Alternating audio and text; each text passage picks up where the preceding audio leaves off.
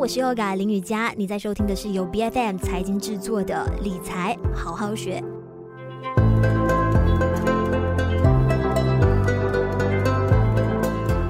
房的压力实在是太大了，想要找地点条件优越又环境舒适的房屋呢，价格一般都是大大超出打工族的收入范围的。那为了要更快、更加容易的实现到买房梦呢，啊，部分人会考虑和自己的另一半或者是家人来分摊供房的费用，或者是跟朋友一起投资合伙，大家结合资源买入条件更加理想的房子。那买房本该是开心的事情，但你有没有想过，万一其中一方有一天无法履行公房义务的话的，那该如何是好？今天在我们理财好好学节目上，我们邀请了 AKPK 理财课程导师兼马来西亚财务规划理事会的梳理总会长庄国辉博士来和我们分享多人联名贷款买房之前你必须要知道的风险。博士你好，哎，你好，Yoga，你们好，大家好。是，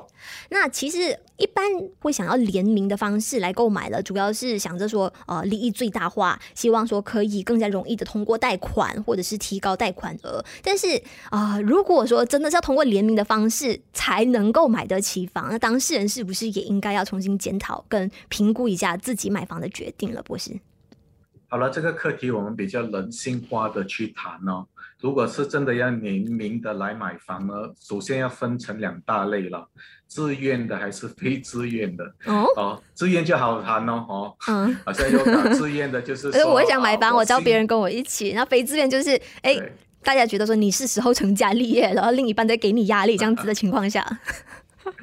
也可以这样讲，不过我们是看联名买房去借贷这回事了哦。如果是呃自愿的方式呢，就很好谈哦。例如啊，两夫妻啊，我们现在走在一起了，哦，我自愿的把这一个名字呢放在你的名下，我们联名去拥有这间房子，但是那个付款呢，是由我个人名下去付款，这样就所有的事情就完美，而且是可以很好的去商谈了。另外一个自愿的情况呢，就是以父母的名义，哦，就把他啊跟孩子的联名，这个也是自愿的性质啦。因为我们都知道了啊，养儿一百岁，长忧九十九，这个话题呢啊都是老生常谈了。当然，我们比较有兴趣的就是。啊，什么叫非自愿的性质去联名去买房呢？很多时候我们可以从财务那一方面，就是财务不过了，哦，以你个人名义，我根本是个人借贷是买不到这个房子的，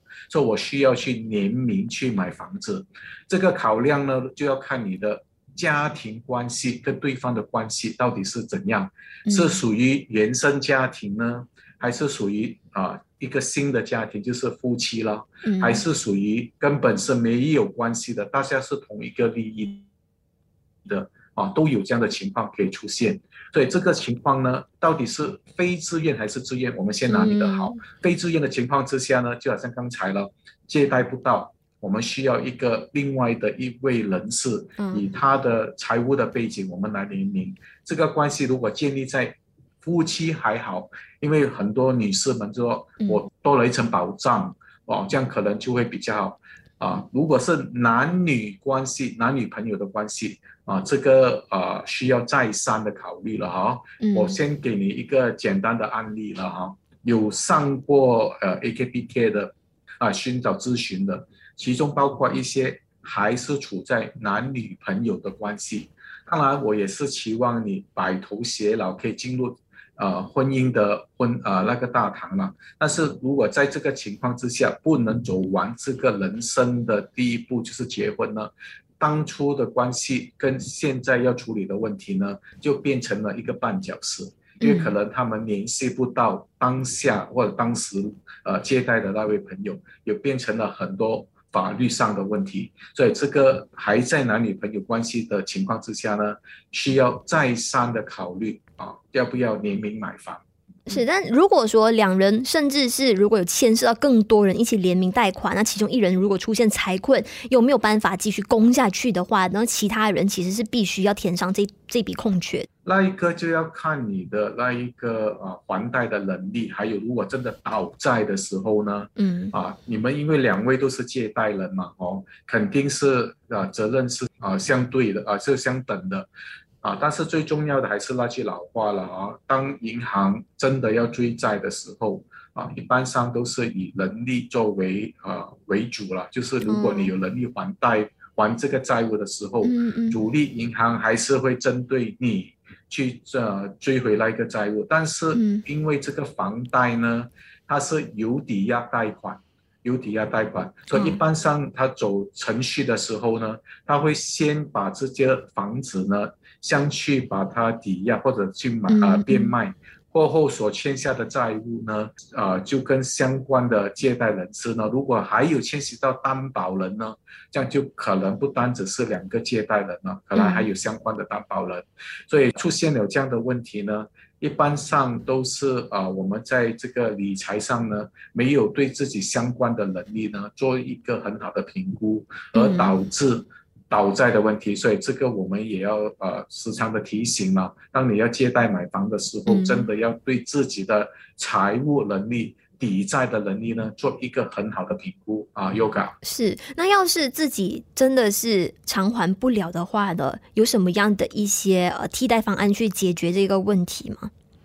？OK，如果在面对还债的压力的之下呢，应该是几个方面出了问题了。第一就是我们的收入的来源受到了相对的抵制或者不够，像我们在还贷还房贷的时候就出现了压力啊。第一次第一个问题，第二个问题呢，就是可能债务过高了哦，我们有呃不。不停的在抵呃举债，所以有以债养债的问题，所以这相关两个问题呢，最重要的都是你的现金流面上了，你的现金流出现了问题。所以首先我们要先坐下来看好你的现在的现金流状况，到底是入不敷出，还是已经是资不抵债了？这样你了解了过后呢，我们来做一个债务重组或者来一个债务管理。很多人就误解了。债务重组是不是一定要找专人去处理？其实我们会这样提一些的，也可以自己做下来，先做一做你的债务管理先，就是把相关的债务来一个很好的列明，把所有的利息列明，还贷的每一个月列明，然后从最高的还起，你相你相对的立刻就进入债务重组呢？啊，可能先做债务管理会比较好啊，Yoga。是，那如果说呃不是因为离婚或者是有纠纷想退出的话，而是无法预料的意外事件发生了，比如就是其中一位合伙人啊、呃、死亡了，那么这个贷款偿还的一个机制又要怎么样去进行调整？听这这个节目的朋友呢，啊、呃，大体上大致上都有心里面有答案了哦，就离不开保险。啊，在保险的种类呢，总共有几种啊？我简单的这样讲了，有 MRTA，有 MLTA，有 MRTT，啊，这个就是伊斯兰的呃那个原理了。但是这个是呃银行一部呃大部分都会强制要你购买的哦，因为毕竟当你出现了死亡的情况或者 TBT 的情况，就是永久伤残的情况啊，这。这笔贷款呢，可以用保险的性质去抵押，但是我有呃一个很好的个案跟大家在听着的朋友啊，来一个分享，来一个了解，因为这个个案呢，其实对于啊、呃、联名买房，然后用 MRTA 或者用保险遇到啊、呃、这个死亡的情况，或者是呃。呃，永久伤残的情况的情况之下呢，这个个案呢，其实是给大家一个很好的一个啊、呃、提醒哦。这个个案是这样的，当啊、呃、一位女士来找 AKPK 的时候时候啊，她出现了这个状况啊，她的那间房子呢是联名的情况之下，而她的先生呢啊就不幸的先过世了哦，所以当然她有买 MRTA 了，但是她的问题在这边。啊，MRTA 他们是这样买的，他们是买五十趴，五十趴就是对啊，一般一般这样买。啊，当然很多人都是以这样的状况或者这样的情况去购买，但是他的问题出现在这个女士的身上呢，其实是因为啊，工作最主要的收入是来自来自于先生。哦，所以当他那位先生过世的时候，他的先生过世的时候，当然他五十八千的债务就以 MRTA 作为啊已经还清了，但是。当那另外的五十八仙他要继续还的时候呢，这位呃呃女士呢，她只是一名家庭主妇，她已经没有能力可以去付还这一个贷款，剩下的五十八仙，所以导致呢最后呢房子是供不起，最后呢就被抵押了，就是说啊我们俗称的 lay loan 哦，当他被 lay loan 的时候，他也没有办法，最后啊买保险。买这个房屋贷款的保险啊，房屋抵押保险，最后没有发挥到它一百八千的作用哦，就是因为这个小小的瑕疵，当做规划的时候没有规划好，所以在这一点呢，啊，可以对于啊要联名买房，尤其是夫妻关系的、哦，可以考虑一下啊，在你的这个。啊，保障上做做一个比较好的规划。为了要保护双方的一个权益哈，那是不是在获得联名贷款之前呢，最好哦，无论是跟什么样关系的人一起合伙的都好了，最好是先起草那个协议，去列明产权是要怎么样去分配，然后各自的一个所有权跟义务是什么，要有哪一些细节是你觉得必须要纳入在内的？呃，谈这个课题呢，Yoga 我们要看两方面哦。嗯、第一是特呃突发的情况发生的时候啊、呃，例如死亡或者伤残哦，这样是其中一个情况了啊。但是如果是大家是因为意见不合还是怎样的情况之下啊、我们要求分开。啊，这样这个协议是有两种情况哦，一种是自然死亡的情况，另外一种是我的意愿跟当初不一样了，我要和你分开或者分家还是什么之类，这样这份协议我们要怎样去处理？哦，一般上如果只是一份简单的协议书，哦啊，我们或者说啊分情况了啊，如果是自然死亡的话呢，一般上我们可以通过我们的遗嘱。哦，就去执行，就去处理了哦，这样就很简单，很很方便的去处理哦。但是如果是双双方是因为意见不合还是怎样的情况之下，我们在买之前所签订的协议能不能生效？嗯、这个你就要去找律师啊，哦、好好的从你这一方面。啊，因为毕竟这个是法律的呃约束，还有一些小条约哦，不是我们现在讲的只是签一签啊。如果我呃我们离婚或者我们不行的时候，我们呃就这个就你来处理哦，这样银行接不接收呢？啊，他可不可以不追你呢？哦。这样就要呃，真的是要看那个 document 你要怎样写啊？这个其实跟呃生意人的一般上的那些处理的方式是蛮相近的，所以会呃呃听资的朋友啊、呃，可能你就需要找一位律师朋友拿到比较专业的咨询呢，关于这一个协议啊，不用搞。好，那博士近期因为这个联名贷款出事这样子类似的案例，其实会不会有越来越多这样子的趋势？因为现在也越来越流行啊，就是找朋友一起合伙投资。其实只要你多听 Yoga 的 BFM 啊，